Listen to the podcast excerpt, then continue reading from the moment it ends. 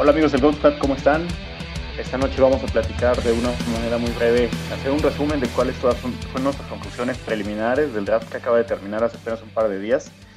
Nos quisimos esperar un poquito para que tuvieran todos un tiempo de reflexión y esta noche pues estamos ni más ni, ni más ni menos que el famosísimo Yayo Rocha, Ricky Fuentes y Rau. ¿Cómo están amiguitos? Muy bien amigo, muy, muy feliz de, analizar esta clase del draft. Algunos cayeron en buenos spots, algunos no. Eh, algunos nos, nos quitaron esperanza, pero hay otros que nos las devolvieron, así que pues a platicar un poquito de eso.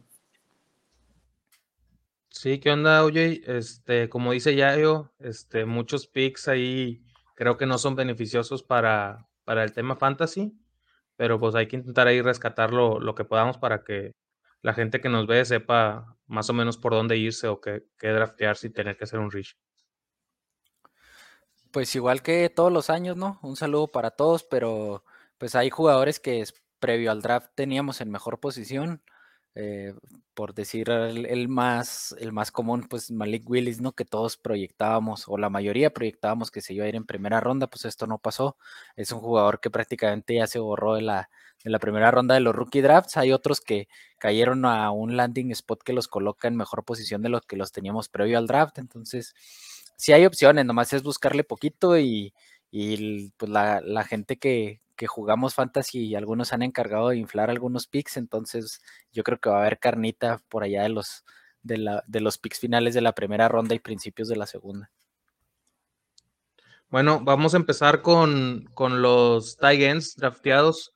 Este, los voy a ir nombrando por, por pick, por orden del pick. Este, vamos a hablar primero nada más de cinco. Digo, creo que es suficiente la, cantidad de, de que se van a ver con algún impacto dentro de, esta liga, de esta temporada. Este, empezamos con Trey McBride, que lo drafteó Arizona en la segunda ronda, el pick 23. Luego en la tercera ronda, en el pick 9, Indianapolis drafteó a Jelani Woods. En el 16, Denver a Greg Dulcich. Y en el 37, los Giants a Jeremy Ruckert. Eh, y en el primer pick de la cuarta ronda, Tampa Bay hizo el pick de Kate Otten.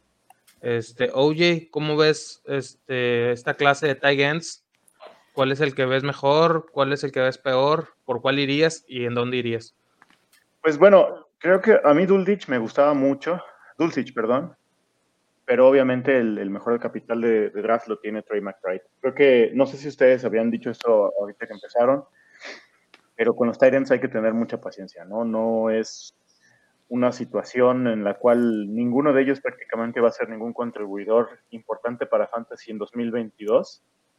Y estoy muy seguro que ni siquiera en 2023, porque típicamente los Titans toma de dos a tres años desarrollarse para poder empezar a ser contribuidores, ¿no?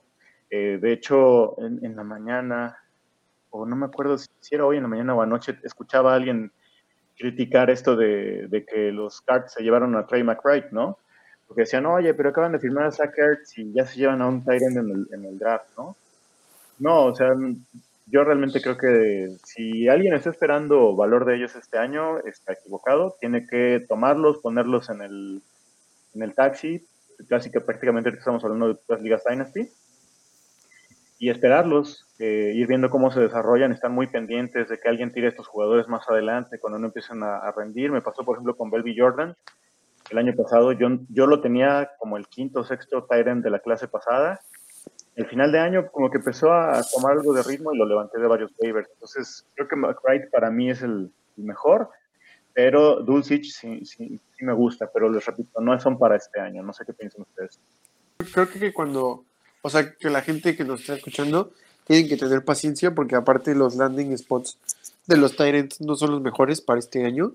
Eh, o tienen mucha competencia o simplemente no se dio la situación ni el draft capital para eh, que puedan brillar desde el año 1. Y recuerden que no todos los Tyrants son Kai Pitts. Eh, un, un en, promedio tarda entre dos temporadas y media a tres para empezar a, si es que va a producir de manera top 12, ah, se tarda eso, más o menos como entre 2 y, cinco, y dos años y dos años y medio.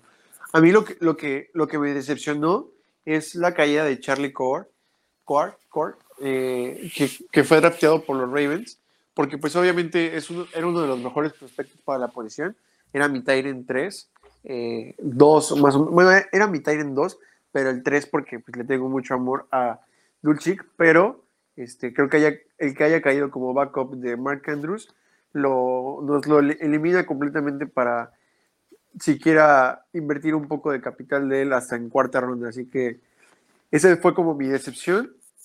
Y también un poco el que McBride haya caído con, con Cards, con los Cardinals. Me hubiera encantado que hubiera caído con los Broncos.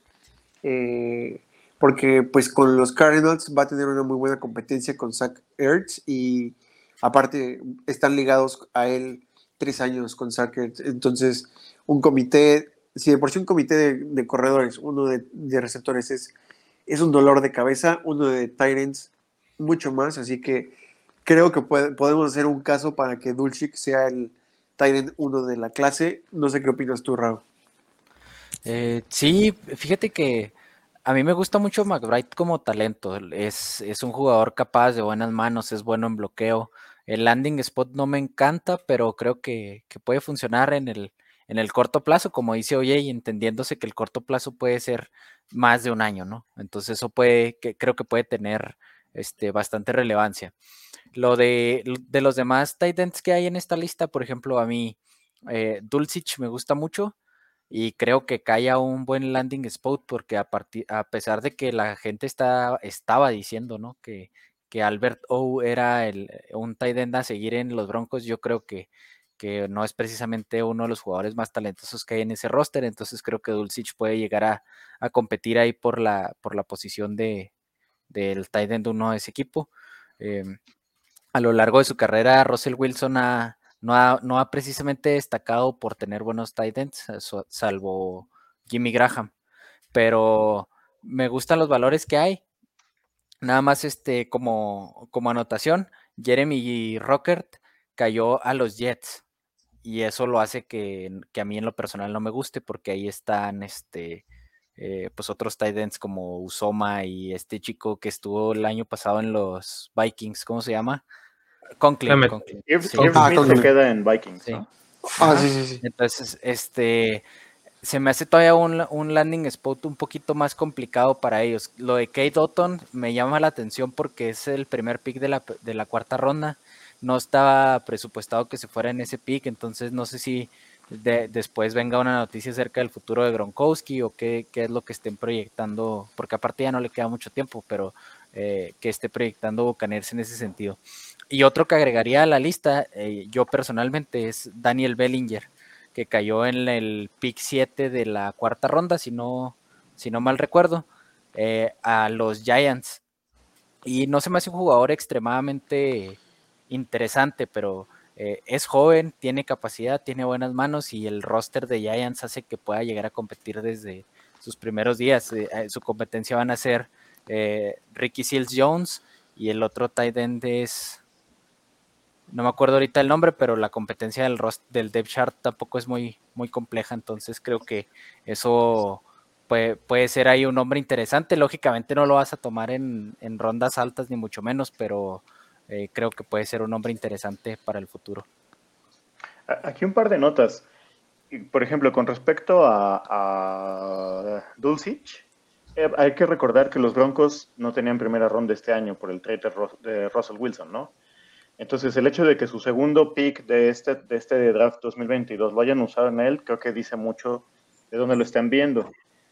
Eh, yo lo, platicábamos mucho en la, pretemporada, ¿no? Este hype que empezaron a generar alrededor de Alberto, cuyo apellido se ve muy bien Rao, a mí me parecía artificial. Ahora, no creo que vaya a ser este año una caída estrepitosa. A pesar no va a subir mucho en realidad, pero eh, Broncos está diciendo que está buscando no solo profundidad, sino desarrollar talento en este chico, ¿no? O sea, eh, no es un pick prime, vaya, no es primera o, segunda alta, pero tampoco es de pick de tercer día. O sea, los picks de primero y segundo día típicamente son muy bien valuados para los equipos de NFL. Entonces, creo que van a tratar de desarrollar a Dulcich y eventualmente esto de manera indirecta hay que leer ese tipo de señales. Para mí es como un indicador más de que Alberto pues no fue más que puro inflado porque la gente se alegró de que saliera Noah Fans de, Broncos. Eh, y por ejemplo, del caso de Tampa, el mismo caso. Yo no veo a Otton, por más que sea prácticamente un pick de tercera ronda, em, no lo veo compitiendo este año. Lo que yo haría es estar muy vivo. Si Kate Otton me cae quizá la tercera ronda, sí lo levantaría, pero trataría de hacerme de Cameron Braid en caso de que Gronkowski no regrese, porque eh, no veo a, ninguno de estos chicos compitiendo en 2022. Pero ya, si quieren, vamos a otra posición porque los Tyrants están muy aburridos, ¿no? ok. Este, nomás por último, ya yo, eh, o, oye, ya yo creo que está muteado. ¿En qué pick tomarías a McBride y a Dulcich? Más o menos. O sea, para que no sea un reach, pero que sepas que te puede llegar en caso que estés buscando un tight Creo que, que, bueno, ahora que he visto a, a, a McBride, se está yendo como en el 2.5, 2.6. Eh, con el comité que tiene ya no me gusta en ese precio. Eh, me gusta en una tercera 3.1, 3.2. Y Dulcich me gusta como en el 3.5. Eh, creo que es un, es un, buen precio. Por un Tyrant que probablemente sea titular de tiempo completo en dos años. Este, me gusta más que darle un dardazo a algún jugador que solamente tengamos expectativas a un jugador que probablemente sí sea titular en dos años. Ok. De acuerdo con Yayo. Bueno, ahora vamos a pasar a los corebacks. Este, aquí, hubo, una, una, sorpresa, entre comillas. Para Yayo no fue sorpresa porque él estuvo avisando que, que, Malik Willis era el de la peor mecánica y que no tenía segunda lectura. Y estuvo avisando que en realidad no era tan bueno como muchos creíamos. Este, los primeros cinco corebacks drafteados en esta clase fue en la ronda 1, el pick 20, lo único de la ronda 1 fue Kenny Pickett a los Steelers. En la ronda 3, en el pick 10, Desmond Reader a los Falcons. En la ronda 3, el pick 22, ahí llegó Malik Willis a Tennessee. En el pick 30 de esa misma ronda, Matt Corral a Carolina. En la ronda 4, el pick 32, Bailey Zapp a los Patriots. Y en la ronda 5, el primer pick fue Sam Howell a Washington. Eh, Raúl, ¿cómo, ¿cómo, ¿cómo, ves a, los corebacks de esta clase? ¿Crees que alguno sea con la titularidad durante la temporada? ¿Que ninguno? ¿La mayoría? Eh, bueno, creo que el primer indicativo de, de, cuál es el coreback que se tiene que ir primero, pues es el, el draft capital y ese es Kenny Pickett, ¿no? Eh, aparte lo rodearon de buenas armas. Yo, yo por ejemplo, en la mañana platicaba de eso, ¿no? De que alguien lo tomó en el pico 1.8. A mí se me sigue haciendo caro ahí. Pero si, si, se hace titular, pues toma el valor de lo que tiene un coreback en Dynasty en una liga superflex, ¿no? Entonces yo creo que ahí no tendría que haber muchas dudas. El, que yo veo que se puede hacer con la titularidad de forma más rápida es eh, Matt Corral, por, por un simple factor en la ecuación que se llama Sam Darnold, ¿no? Eh, el siguiente es Desmond Ryder. Malik Willis yo lo veo como un proyecto a desarrollar después de esta temporada, puede ser 2023 o no sé exactamente el tiempo, pero creo que esta temporada no tiene mucha cabida en, los Titans. Eh, con Bailey Zapp, pues de, plano ahí sí lo veo como un backup de, de Mac Jones, la verdad no creo que vea muchos, muchas jugadas en la NFL a menos que, que algo le pase a Mac Jones, ¿no? Una lesión o algo parecido, pero que no se le, se le desea a nadie. Y Sam Howell se me, se me hace muy, muy extraño la forma en que cayó en el draft de, de hace tiempo de estar dentro de la primera ronda de lleno hasta caer en la ronda 5. Eh, va a competir contra un coreback que no es precisamente exitoso en la NFL como Carson Wentz, entonces creo que puede puede llegar a ser interesante, pero si mi, opinión es Kenny Pickett es el único que en este momento vale una primera ronda y como ya lo dije, en el 1.8 se me sigue siendo caro y después de ahí yo iría por Matt Corral. Yo creo que, o sea, concuerdo justamente con todo lo que dijo Raúl. Para mí, Kenny Pickett creo que es el, el pick menos sexy de la primera ronda eh, en un rookie draft pero probablemente sea de todos el que ahorita tiene más valor por el draft capital y porque probablemente pueda ser titular desde el día 1 o en la semana 2. Eso es muy importante porque, porque tienes a un running back que es top 3 en Dynasty, a un receptor que es top 20 y a otro receptor que es top 30, un, una ala cerrada que es top 12 y un novato que, fue drafteado con una segunda ronda. Entonces, tienes muchas armas para, para al, menos, al menos proyectar en tu primer año 11.5 puntos por juego. Eso es muy importante. Eh, de los demás corebacks, yo también concuerdo que el que más probabilidad tiene de quedarse con la titularidad más rápido es Matt Corral y muy probablemente lo veamos antes de la mitad de la temporada como el titular, porque pues eso pasó con los Panthers cuando regresó de la lesión.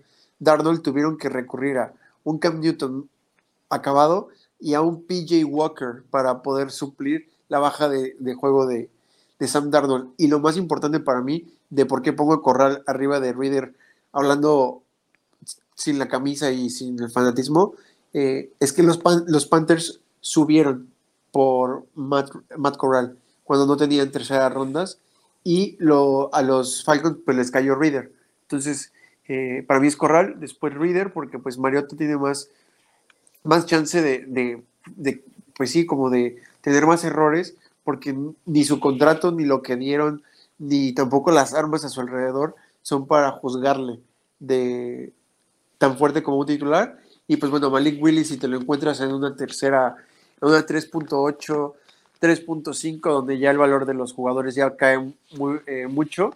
Yo si lo tomo, lo dejo en mi taxi squad, lo dejo el mismo tiempo que los Titans lo van a dejar en la banca, uno o dos años. Se, me hace un poco raro el escenario de Tennessee, ¿no? Bueno, antes que nada estoy prácticamente de acuerdo con todo lo que dijeron Rao y Yayo. Eh, por ahí tengo algunos comentarios, pero son menores. Pero me parece muy extraño el escenario de Titans, ¿no? O sea, se deshacen de AJ Brown. La, la, cara de Bravel, creo que ya varios vieron el video ahí en el, en el draft room de Titans. Lo dice todo, ¿no? Yo creo que se aguantó de proferir tres o cuatro eh, groserías, nada más porque lo estaban grabando. Y después eh, van y toman a, Malik Willis en un pick donde creo que por más que Tannehill no sea un coreback top ni en nivel NFL ni en nivel fantasy, pues vamos a hablar ahorita de NFL, tampoco es que te urja eh, tener un, un, backup de ese nivel, ¿no? Con Henry ya casi 28 años, o ya tiene 28 años, si no estoy mal, pero en la temporada va, va, a tener jugando 28 años. Me parece muy raro cómo están armando ese roster, ¿no? Suponiendo que en algún momento de la temporada se lesionara Tannehill, que no se lo deseo, o que tuviera un bajón de juego y Malik subiera, se me haría muy extraño como, como tratar de hacer encajar las habilidades de Malik Willis con las de Henry y del poco o nulo ataque aéreo de Titans, ¿no? A mí eso me parece. Pero bueno, esas son como notas, quieren un poco filosóficas. Alguien que a mí me gusta mucho es Sam Howell. Estoy completamente de acuerdo que Corral tiene y para mí en algún momento de la temporada va a tomar la titularidad porque Darnold es bastante malo. Pero Howell no está lejos de eso. Wentz a mí tiene momentos en los cuales me parece extraordinario, ¿no? Donde se echa encima al equipo y va y gana en San Francisco con unos Eagles completamente destrozados, pero luego va y pierde juegos ridículos con, con los Colts, ¿no? O sea, es, es, tremendamente variante su desempeño y creo que Sam Howell puede entrar ahí. Ya lo decían eh, tanto Yayo como Rau, ¿no? Fue tremendo el cambio que dio. Estábamos hablando de que él el año pasado quizá hubiera sido a lo mejor el cuarto, tercer coreback que se hubieran tomado en, en, el draft de 2021 y haberse caído a este nivel. Pero creo que lo están penalizando mucho porque en 2021 él perdió prácticamente todo el talento que tenía a su alrededor. O sea, realmente jugó prácticamente solo. ¿no?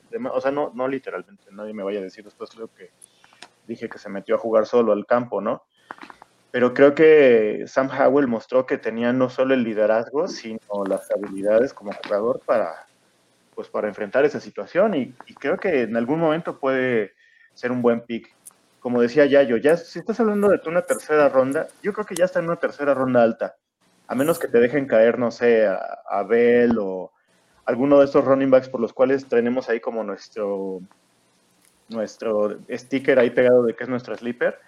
Yo iría por Howell, por Corral o por Malik Willis. Cualquiera de ellos tres que me dejen caer me lo llevo. Ok, entonces primera ronda baja, Kenny Pickett y Reader, Corral, Malik y Howell, tercera, tercera baja en adelante. Más o menos. No van a llegar hasta allá, pero Sí, no, Pero, de hecho acabo, he visto creo que, que, a, par- creo que Reader a partir del incluso- 2.6. sí, de hecho he visto que Reader incluso algunos están haciendo el reach con el 1.10, 1.12 y Ah, no. fuera de esas locuras que he visto, porque pues son personas lo- loquitas que andan por el mundo, eh, normalmente he visto que se lo están llevando con el 2.3, 2.4 a Reader. Yo, yo acabo de hacer un pick ahorita antes de que entráramos a grabar. Me llevé a Matt Corral en el 3-5 en una liga. Y antes de mí se había ido Malik Willis en el 3-4. Me parece un gran valor. Digo, Si los tienen de referencia. tercera media más o menos. Que yo estoy en otro rookie draft en una liga de un coreback y esta mañana, si no mal recuerdo, porque yo tenía el 2.4, se fue en el 2.5 eh, Desmond Ryder. Entonces, o sea, ahí, ahí no me gusta tanto su valor, se me hace muy alto. No, y menos, como muy- dices, de, una, de un coreback. No, ahí no tendría por qué irse ahí, ¿no? Sí. Este, ya vamos a pasar a donde hay un poquito más de carnita ya para, para Fantasy. Eh, vamos a pasar a los, a los running backs. Eh, aquí igual los voy a mencionar cómo fueron, sido, cómo fueron drafteados. En la ronda 2, eh, los Jets en el pick 4 draftearon a Brice Hall. En, la, en el pick 9, Seattle a Ken Walker. El pick 31, Buffalo a James Cook. Ahí ya yo estuve un poquito inconforme con, con su manera de, de- la reacción que tuvo James Cook.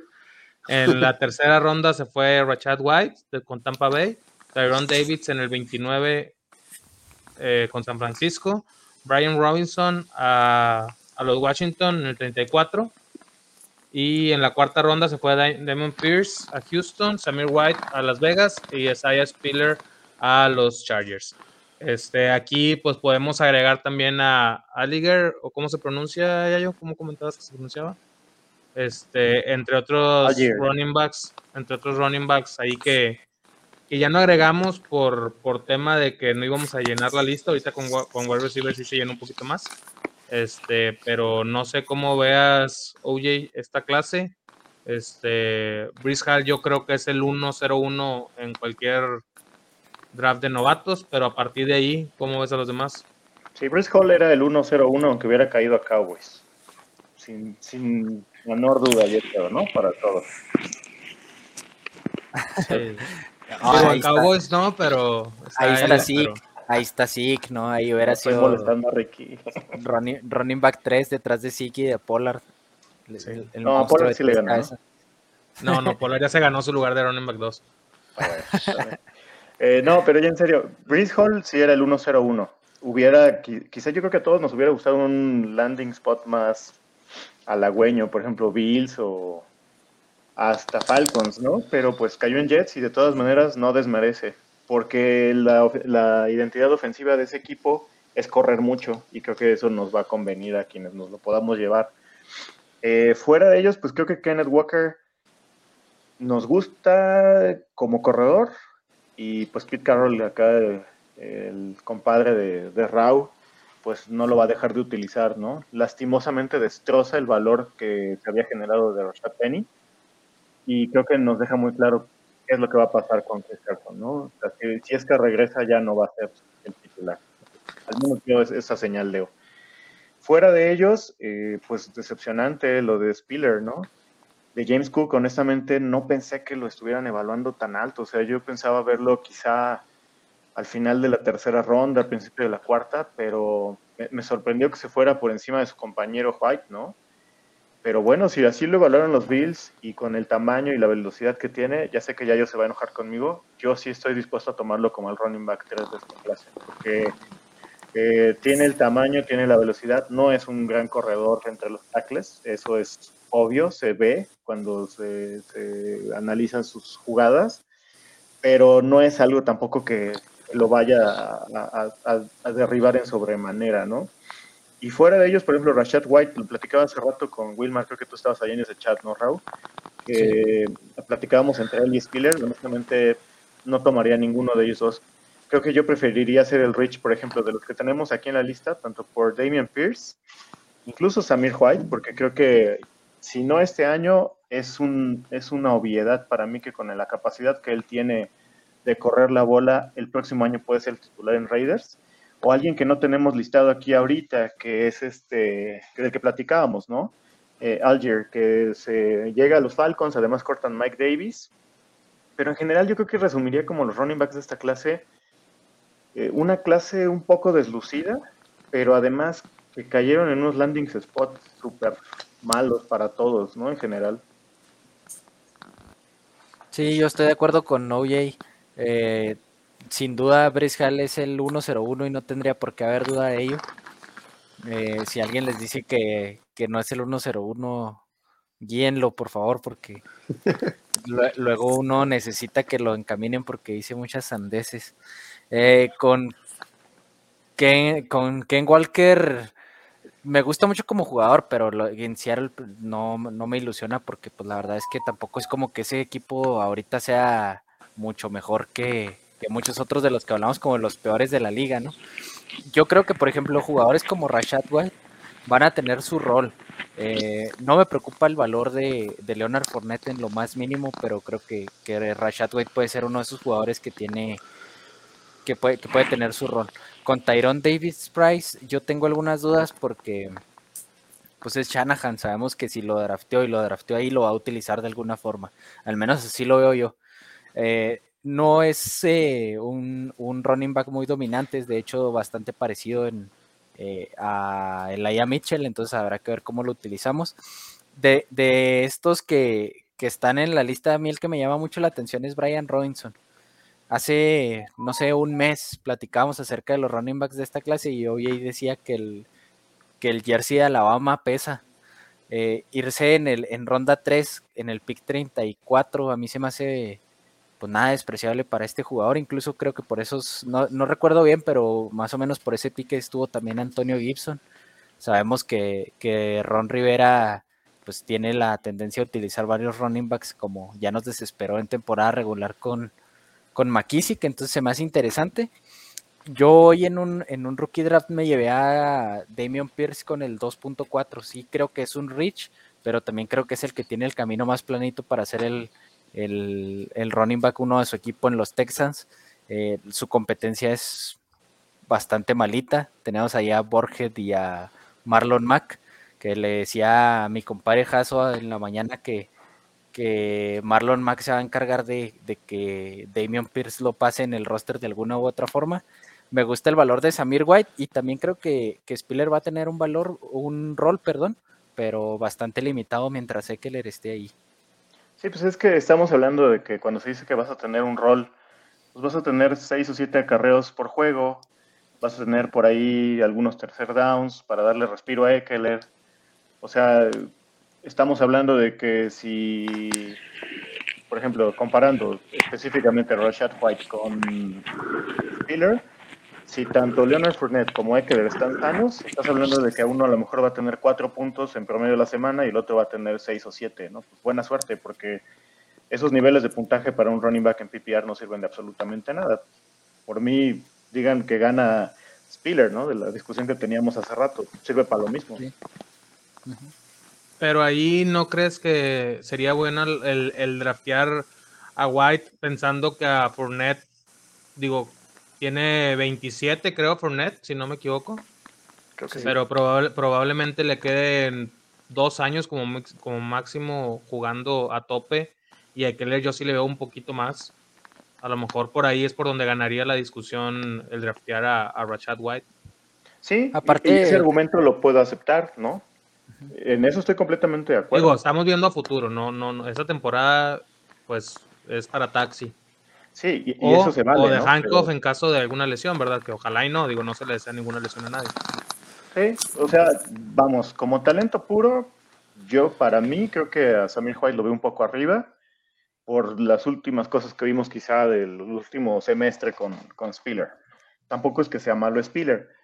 Eh, pero el, argumento como tal de que se diga que tiene un rol, específicamente hablando ahorita de 2022, no sirve de nada.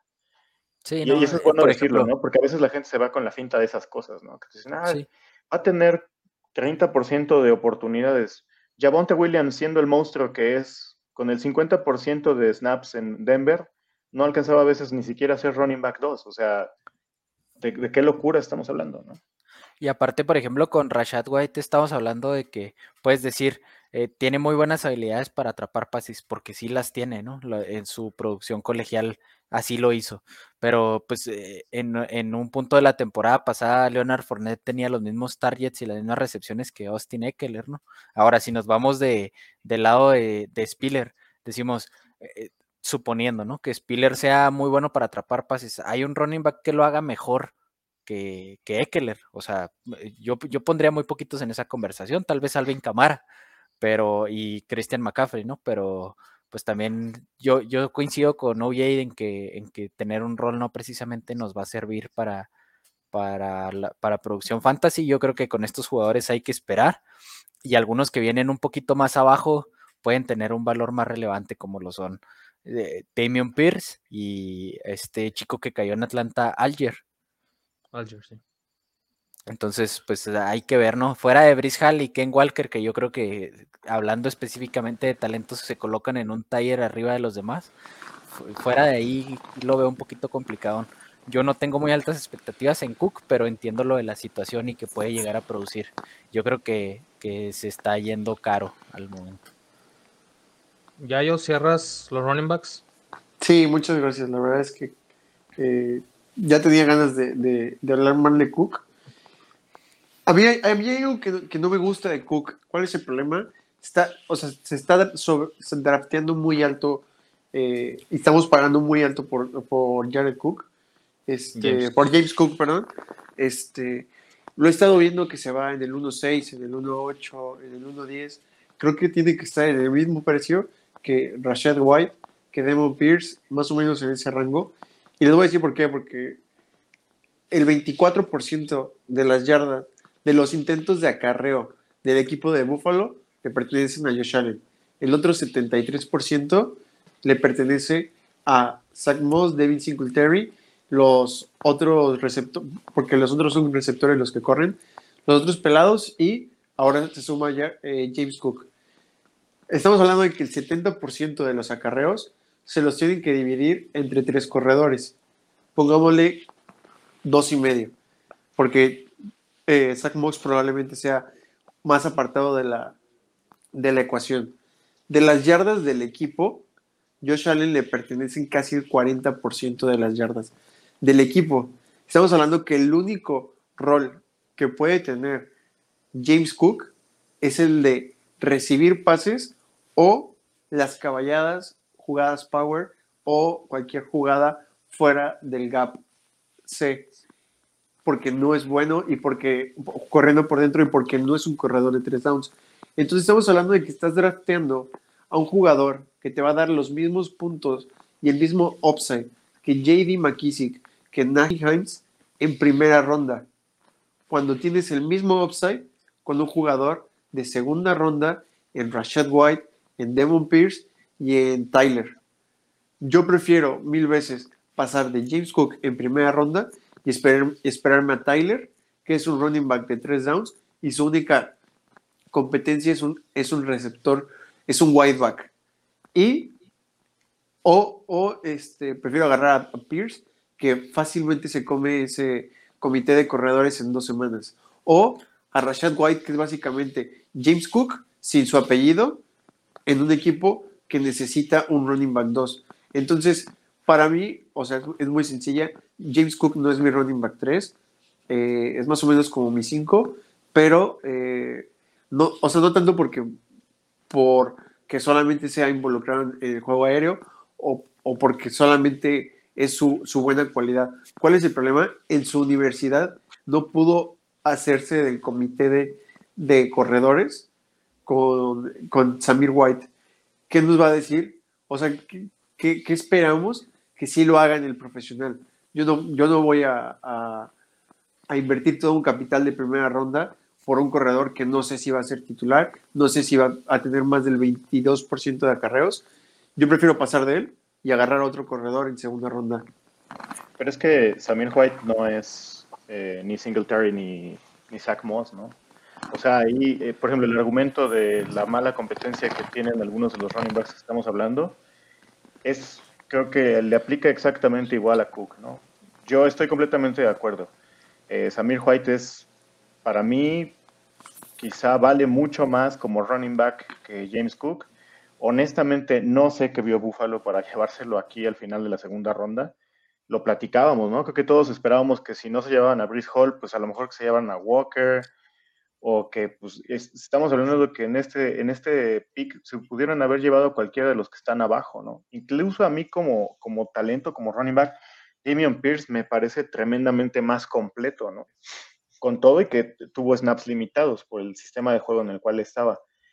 Pero la competencia de James Cook es prácticamente inexistente. Singletary no es nadie, o sea, es, no tiene el tamaño, no tiene la carrocería, no tiene la velocidad, no tiene la elusividad y pues lo poco que ha aprendido lo ha, hecho en estos que lleva tres años de pro. es la clase de Monty, ¿no? Creo que sí.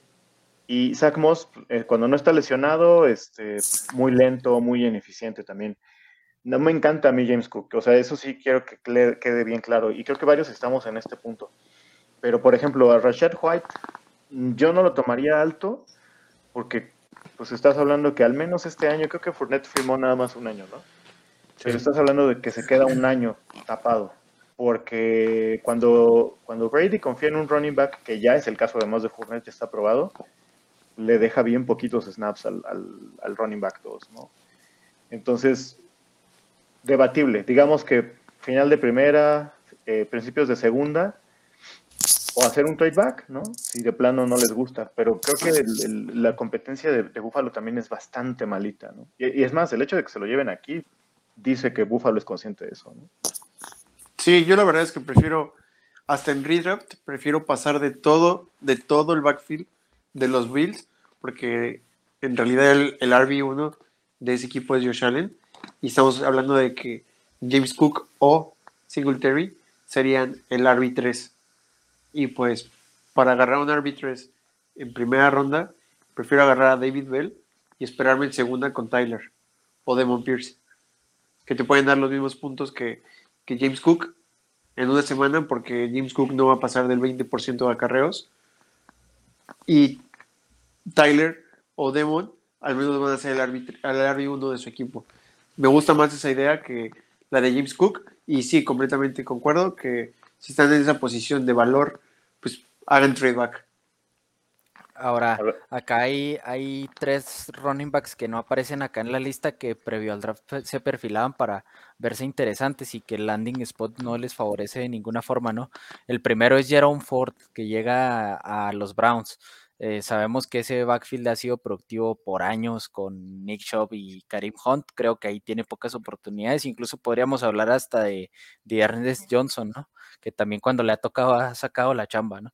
Eh, otro de los que me parecía interesantes previo al draft es Pierre Strong, cae a uno de los equipos de los que yo personalmente me voy a alejar a toda costa, que son los Pats, eh, ahí donde está eh, Demian Harris, Ramondre Stevenson, Pierre Strong y un sleeper que a mí me gustaba bastante, que era Kevin Harris. Ahora yo también ya me manejo, ya me mantengo alejado, ¿no? Entonces, eh, eh, a este tipo de jugadores me refería al principio que comenté que había unos que previo al draft se perfilaban mejor. Ahorita yo ya no los volteo ni a ver porque no creo que el landing spot no les, no les favorece prácticamente nada. El caso de Jerome Ford, ustedes saben que era uno de, de los jugadores que a mí más me gustaban para tomar en tercera ronda, a lo mejor, o segunda alta en, los mock drafts previo al draft de la NFL. Ahorita, pues la verdad, yo ya no volteo ni a verlo, a menos que ah, por ahí llegue una noticia de que van a de que va a salir Karim Hunt del equipo, o no sé, algo, algo tiene que pasar así para que volvamos a poner nuestra atención en esos jugadores, pero sin duda yo creo que son jugadores que son talentosos y cayeron en, un, en una mala situación. Sí, o sea, se los llevaron porque ya era lo mejor que había disponible en sus draft boards en ese momento, pero no porque se perfilen para ser contribuidores importantes. Sí. Bueno, y por último vamos a pasar a donde hay más jugadores, a los wide receivers. De hecho, aquí solo puse hasta los que se draftearon en segunda ronda. Estoy dejando fuera a todos los que se draftearon en tercera, que probablemente vayan a tener actividad y algunos se vayan a poder hacer con, con el puesto de un wide receiver 2 o 3 de su equipo. Este, voy a igual a nombrarlos por cómo se draftearon. En la primera ronda se draftearon en el pick 8 Drake London, los Falcons. En el pick 10 Garrett Wilson, los Jets. En el 11 Chris Olave, eh, los Saints. Ahí hay un poquito de, discusión entre si les parecía bien el, el fue horrible, el, o, horrible o malo. O horripilante. Eh, este, en el 12 Jameson Williams a los Lions. En el 16 Jahan Dodson a Washington. En el 18, aquí fue el trade de, Tennessee. Aquí se me hizo muy, muy raro ese trade por el tema de que estás dejando ir a, uno de los mejores receptores de la liga con AJ Brown para, para draftear a otro receptor. Que digo, Traylon Burks para mí era top 3 de receptores de, de, la clase y creo que va a ser de los que mejor les vaya a ir en este año, pero este, no vale lo que vale AJ Brown. Este, no entendí mucho ahí el, trade que hizo Tennessee, pero bueno. Y luego ya pasamos a los de segunda ronda, que en el pick 2 se fue Christian Watson a los Packers. En el 11 se fue Wandal Robinson a los Giants. En el 12 John Mechie a Houston. En el 18 Taekwon Tronton a los, a los Patriots. En el 20 George Pickens a Steelers. En el 21 Alec Pierce a los Colts. Y en el 22 otro de los de los que está ahí haciendo ruido en los, en los drafts de rookies, Sky Moore a los Chiefs. Este, como, como les digo, estamos nada más segunda ronda. dejé fuera de la lista a, todos los de tercera ronda, este, a Bell, a, Tolbert, este, que a lo mejor pueden ahí llamar la atención. Este, no sé, Yayo, cómo, cómo veas la clase de, de wide receivers y cuál crees que sea el, el mejor pick posible y más o menos dónde lo podrías tomar. Sí, a mí me gusta mucho el, el 1-2, este, bueno, mi 1-2, eh, que es Derek London y Traylon Burks, porque llegan a ser el wide receiver uno de su equipo, eh, respectivamente cada uno. Este, el pick de Garrett Wilson, híjole, no sé, he estado ya en, de los tres eh, rookie drafts. Eh, he estado en la posición 1.05 o 1.4 para tomar a Garrett Wilson y a pesar de que me gusta él, no me genera mucha confianza su, situación. Y como digo, él me genera confianza, pero su situación no. Y he estado haciendo tradeback para agarrar a, otros receptores o a otro talento y tener un poco más de capital. Este, creo que estamos sobredrafteando a, a Christian Watson. Es un gran receptor, este, pero yo sí prefiero a otros receptores por encima de él, porque lo he estado viendo que se van el 1.5, 1.6, y la verdad es que, o sea, en, ese precio sí pasó. Eh, y de todos, creo que, que, de los que me gustaban, por lo que podían ofrecer, eh, estilo Van Jefferson era Taekwondo eh, Norton, Thornton, que se fue a los Pats y la verdad es que pues de él pasó porque Mac Jones es el coreback 16 en, la métrica de ADOT y pues un receptor que su principal cualidad es la profundidad de los pases. Con un coreback que no es bueno en los pases profundos, pues paso y me gusta mucho este, el landing spot que, que obtuvo este, Jameson Williams eh, no me esperaba que los Lions fueran así de agresivos. Me gustó porque es el, es el alfa para acompañar a, a este Amon Racing Brown. Me gusta. Y pues no me gustó que George Pickens se lo llevaran los Steelers porque es el wide receiver 3 y yo sí esperaba que fuera el wide receiver 2 de, de Kansas o el wide receiver 2 de Indianapolis porque pues tendría más valor, pero, pero este, con la mayoría de los picks he estado haciendo tradeback. Oye, ¿cómo ves a Sky Moore? Pues en lo personal, mm, ya eh, eh, eh, si se fijan la dinámica de esta, de esta clase fue muy rara, ¿no? O sea, entre el pick 8 y el 18 de la primera ronda, se fueron seis, seis wide receivers. Por un momento cuando estábamos viendo el draft yo pensaba así como que casi casi estaban jugando ya fantasy, ¿no? que los Saints suben por Olave, lo cual a mí me parece un error garrafal. Eh, yo respeto, obviamente él no está ahí eh, de gratis, ¿no? Se ganó su lugar, lo que yo, llegó, llegó a ser en Ohio State es importante, pero tiene muchas cosas que no me parecen a mí ni siquiera para hacer un pick de primera ronda. Ahora ya se puso mucho de moda que porque un wide receiver corre buenas rutas, ahora resulta que es la maravilla del planeta, ¿no? Eh, es muy importante, tampoco crean que lo estoy menospreciando, pero me parece que se movió muy raro la necesidad de wide receiver. Parece que creo que fueron muy disciplinados todos los equipos de NFL al no tomar ningún coreback prácticamente antes del, del, mediados de la tercera ronda, con excepción de Pickens, que platicábamos hace rato. Y eso como que volteó el mercado, ¿no? O sea, se puso todo de cabeza, incluso muchos estaban expectantes a que se iba a ser Walker o que se iba a ser Hutchinson o que si debía ser Thibodeau el, el pick 1. Entonces, por ejemplo, ya para, para cuando se fue Traylon Burks, pues los equipos que técnicamente más necesitaban de wide receiver, que eran Green Bay y Chiefs, Kansas. Eh, no se volvieron locos, ¿no? O sea, porque, por ejemplo, para el 18 todavía estaban en el, en el board tanto Chiefs como Packers con dos picks de primera ronda cada uno. Y ninguno de los dos se volvió loco, se aguantaron, creo que tomaron al, valor donde lo debieron haber tomado. Pero Sky Moore me parece un pick a mí ya más por desesperación, sinceramente, que por lo que vaya a realmente producir ahí. No, no creo que por más que tenga velocidad vaya a transformarse en algo realmente relevante, porque Aquí de los que estamos viendo en la lista, pues solo London, Wilson, eh, Williams, em, Burks, Watson y Pickens cumplen así con un perfil de un wide receiver dominante, ¿no? Los demás son acompañantes. Dodson es un wide receiver prácticamente de slot. Eh, Wendell Robinson, bueno, me parece que todo lo bien que habían hecho los Giants con sus dos primeros picks de, creo que fueron el 5 y el 7, ¿no? Que se llevaron eh, dos muy buenos valores. Thibodeau le cayó, les cayó hasta el 5, lo arruinaron con este pick, en mi opinión. Eh, Alec Pierce y Sky Moore, pues sí son competitivos, pero no me parecen algo dominante, ¿no? Y menos para llegar a suplir, o porque pues eso es técnicamente la señal que da Chiefs, ¿no? Están tratando de suplir el boquete que deja Terry Kill. Sí, llegaron Juju Smith-Schuster, que es un wide receiver de slot, y MBS, que es un field stretcher.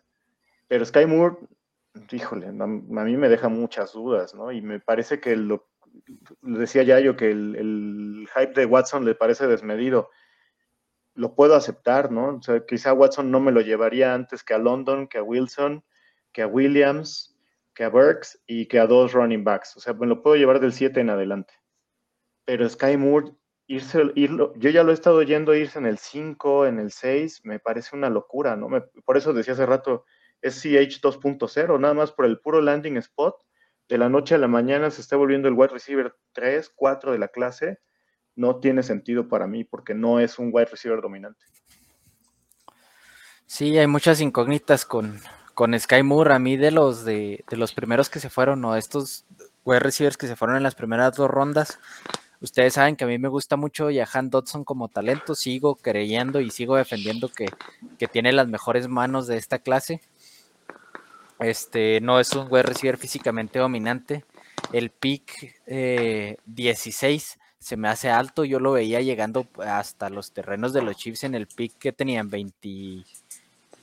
Tenían el 29, no, como 28, 29 seguidos. 29 de ambas rondas, creo. Ah, ok. No, 29 y 30. Eh, yo lo veía llegando hasta esos, hasta esos terrenos. Se fue en el, en el pick 16 a un equipo pues que no es una ofensiva precisamente espectacular. Entonces a mí me genera varias dudas, aunque yo creo que Jahan Dodson como talento es bastante competitivo. La batida de babas de este, de este draft para mí la hicieron los Saints con Olave.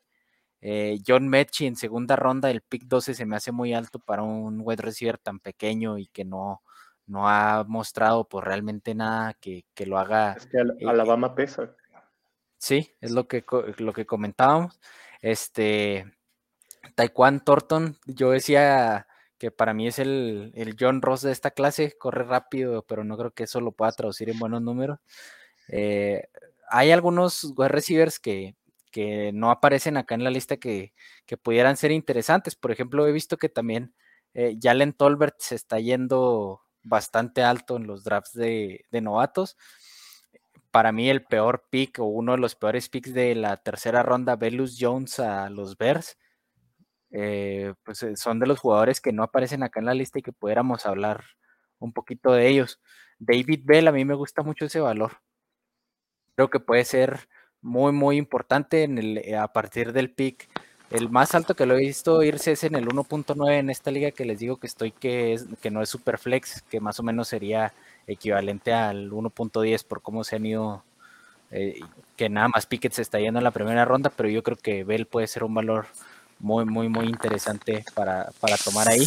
Alec Pierce también se me hizo que se fue alto, no creo que, que sea, aunque puede funcionar como complemento de Michael Pittman, pero no es un jugador que me, que me ilusione mucho. Con Sky Moore yo tengo algunas dudas, pero lo prefiero sobre algunos jugadores que, que están en el, en, en, el borde en ese, en ese punto.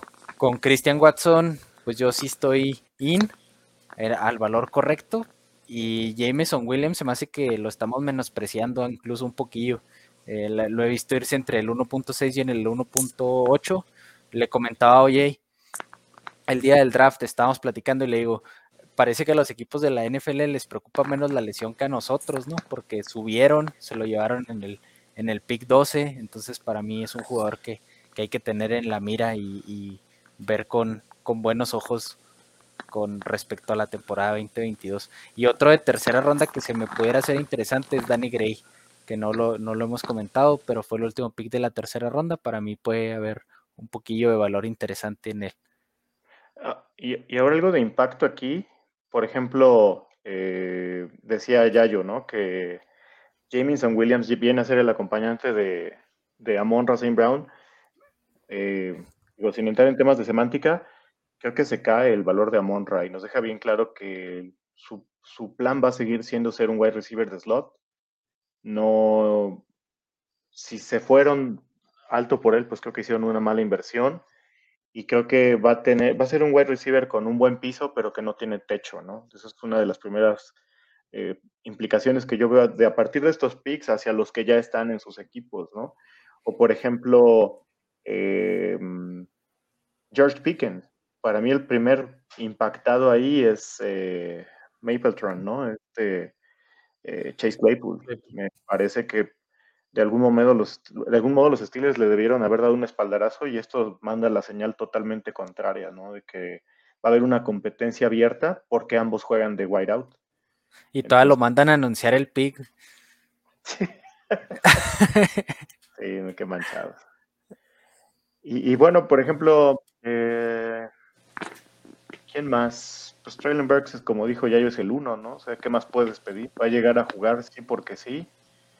Va a ser interesante la competencia que Dodson le pueda poner a, a McLaurin. Ustedes saben que yo desde hace unos seis meses para acá me he vuelto detractor de McLaurin porque ya no veo cómo él pueda llegar a ser top 12 en la liga, pero en una de esas lo impulsa, ¿no? Y es el, empujoncito que necesitaba. No sé tú, Ricky, cómo los veas. No, pues como, como comenté al principio, este, a mí el que más me gusta es Burks, pero no me gustó lo que hizo Tennessee. Este, no, no, no quiero dejar de mencionarlo. Este, y Drake London, pues sabemos que va a ser el, el wide receiver uno de su equipo. Este, ahí va a compartir este, targets con, con Pitts. Pero, pero yo creo que, que si tengo el 1-0-2, eh, yo creo que hago el trade down para llevarme a Borgs. Este, si tengo que tomar ahí un, un wide receiver. Como dicen los chavos, ¿no? Este, red flag por ahí, si ven que ahora ahorita estaba justo así, este, decía un amigo cuchufleando, o sea, nomás paso y pase sobre cuentas de Twitter.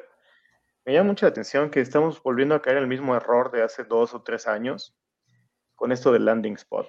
Este, creo que influye relativamente poco para fantasy, ¿no? O sea, estamos hablando de que quizá influye para desarrollar el talento una organización. Hay organizaciones que son desastrosas para eso, como Jaguars o como Chicago. Perdón, Charlie, no, no es personal, pero en general creo que le dan un peso de más a esto del landing spot. Y lo digo muy específicamente por Sky Moore. No, no puedo creer que haya gente que yo respeto que lo está poniendo como el wide receiver 4 o 3 de la clase. O sea, no, no. Eso está desmedido para mí. Como dicen los cabos, red flag, ¿no? Sí. Sí, yo también creo que sí lo están poniendo bastante alto. Y luego otra, otro que me gustaría destacar ya para terminar con este tema, eh, fue uno de los que deslumbró en el, en el combine con los números que pudo poner en distintas pruebas, que fue Calvin Austin. Eh, eh, es un wide receiver pequeñito con aptitudes físicas bastante interesantes, ¿no? Que se proyectaba que pudiera llegar a un buen destino si ya decíamos que, no nos gustó para Chase Claypool, por ejemplo, que llegara Pickens a Pittsburgh, pues que Calvin Austin caiga ahí es todavía menos interesante, ¿no? O sea, es un jugador que está, estaba encendido, estaba ahí presente en los, en los rookie drafts. Yo para mí ya también es un jugador que paso sin ver. Este, retomando un poquito lo de lo del landing spot de, de OJ, yo creo que en el wide receiver es donde menos importa el landing spot, porque el jugador con su talento se va a ir haciendo de targets y va a ir sumándote los puntos, al menos en cuestión fantasy. Pero sí hay otras posiciones donde el landing spot, este, yo creo que sí te afecta mucho más este, el tema de los running backs. Si estás con, con un running back joven y talentoso en tu, en tu equipo, pues probablemente no, no, no, no te dé el tiempo de ganarte un espacio. Viste el caso de Yamonte, que, que, que no estaba ni con un tan talentoso y aún así nunca pasó del 50% de los snaps de su equipo, sabiendo el talento de, de Yabonte. Entonces, yo creo que en los wide receivers sí, no importa el landing spot, si, si tiene talento, este, no tengan miedo en draftearlo, pero hay otras posiciones donde sí hay que ver un poquito el proyecto que, que se le vea por parte del equipo, ¿verdad? Si se le invirtió un draft capital importante, pues sabemos que el equipo va, va a intentar darle, darle carrera, pero si nada más llegó y, es, y, no se le invirtió, este, tal vez ahí sí, como dijiste ahorita, un red flag de draftearlo sin ver. Y es que además en los running backs la vida útil o su vida profesional es mucho más corta que lo de los wide receivers, ¿no? Ya un running back a los 27 años ya prácticamente está en el ocaso de su carrera. Ya a muy pocos de ellos les dan un segundo contrato. Las excepciones contadas ahorita que tenemos en la liga pues, son realmente jugadorazos, ¿no? Tipo Zeke, Camara, eh, Dalvin Cook, pero no es regla general. La gran mayoría de los running backs no llegan a ese segundo contrato. Entonces, si estás hablando que de por sí la vida es corta y tus primeros dos, quizás hasta tres años están completamente limitados porque tienes más competencia, pues sí, en ese sentido estoy completamente de acuerdo, ¿no? Sí, pues un ejemplo de eso es, por ejemplo, este, eh, de la vida útil de los, de los running backs. A mí me gusta mucho ese tema y siempre estoy investigando sobre las edades y distintos running backs. Entonces, Derrick Henry nació el 4 de enero del 94, y, que es más o menos de mi edad. Y otro running back que fue importantísimo para esta liga. Sí, 3 de agosto del 94, Todd Gurley.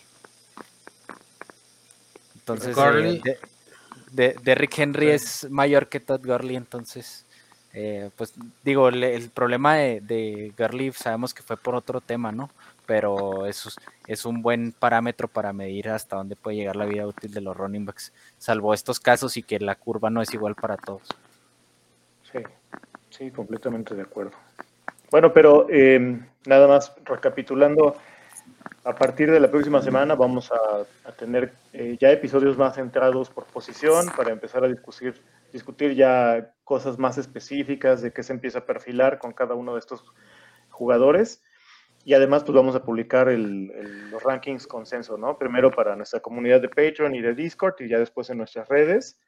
Eh, únanse a nuestros canales, pero vamos a ajustar, ¿no? Porque los rankings que vieron previos al draft, obviamente van a cambiar, ¿no? Simplemente el de corebacks se volteó completamente de cabeza, ¿no? Es más, ya no sí, ese, ya, ese ya no cuenta, bórrenlo, bórrenlo ya. También borren ahí los picks que hicimos de, de corebacks que subimos a las redes. Cuando, eso se no estaba, existió. cuando se estaba yendo Malik en el 101, eso no existió, no fuimos nosotros. Al menos yo le fallé por menos. Dije que el 109. Perfecto. bueno, este, pues sería todo, amigos. Este, muchas gracias por acompañarnos, por estar aquí con, con nosotros. Como les comentó OJ, sigan nuestras redes. Vamos a estar subiendo al, al Discord y a Twitter y a Facebook y a Instagram todos los, los rankings que hagamos. Este, suscríbanse al, al, Patreon, ahí van a tener la información de primera mano. Y aparte vamos a estar en directo, eh, contacto directo para, para resolverles dudas, para preguntas, para trades que tengan ahí pensado hacer. Este, cualquiera de nosotros les va a poder responder. No sé si tengas algún, algún comentario, Raúl. No, pues eh, solo eso, ¿no? Estar pendiente a nuestras redes sociales. Vamos a estar generando más contenido en torno a, a Dynasty y ya empezaremos en el corto plazo con Redraft también. Pendientes a las ligas del escuadrón y espacios que se vayan abriendo en alguna que otra liga. Entonces, pues vamos a seguir eh, platicando de fantasy y generando nuestro contenido que, que pues cada vez hacemos de, con más gusto para la gente que nos escucha, ¿no? Ya yo. No, pues yo, yo muy feliz de estar aquí, amigos. Este, eh, ya saben que aquí tenemos eh, a veces opiniones diferentes, pero siempre le vamos a dar nuestro mejor eh, consejo. Este, ya la gente se está uniendo más a, nuestro Discord y, y, a nuestro Patreon, así que ahorita que están en época de los rookie drafts, aprovechen. Este, está muy bueno el contenido y, y, este, y pues nada, nada más este, este, si, como consejo, si, si tienen duda de algún pick en primera ronda eh, o no les convence el, el, valor de su pick o a lo mejor no, no, se, no se ajusta a lo que quieren, hagan trade back, reciban más capital y ahorita salen baratísimos los jugadores. Eh, al hacer trade back pueden recibir en vez de una ronda un jugador y este y a veces los que mandan el trade o los que cambian a este jugador no lo sienten y, pues es cuando puedes comparar a los jugadores que normalmente te valen una, una segunda alta o, una, una, este, una primera alta, este, ahorita los puedes conseguir muy baratos. Así que pues nada, inténtenlo estos, estos drafts. Sí, de acuerdo. OJ, ¿algún comentario antes de despedirnos? No, pues estén pendientes de todo el contenido que vamos a estar sacando. Más debates calientes, acalorados y pues les deseamos lo mejor. Si eh, tienen alguna pregunta, alguna duda de los drafts en los cuales estén ahorita, quieren empezar o iniciarse en este vicio del, fantasy, el próximo miércoles Yayo y, y Artu van a tener ahí un, la segunda edición o el segundo capítulo de Fantasy para Todos. Eh, y pues ahí están en nuestros canales de Discord, en nuestras redes, Pues bueno amigos, muchas gracias por, por sintonizarnos, por escucharnos, este, por vernos aquí en YouTube. Este, saludos a todos y estén al pendiente de nuestras redes. Bye. Hasta luego.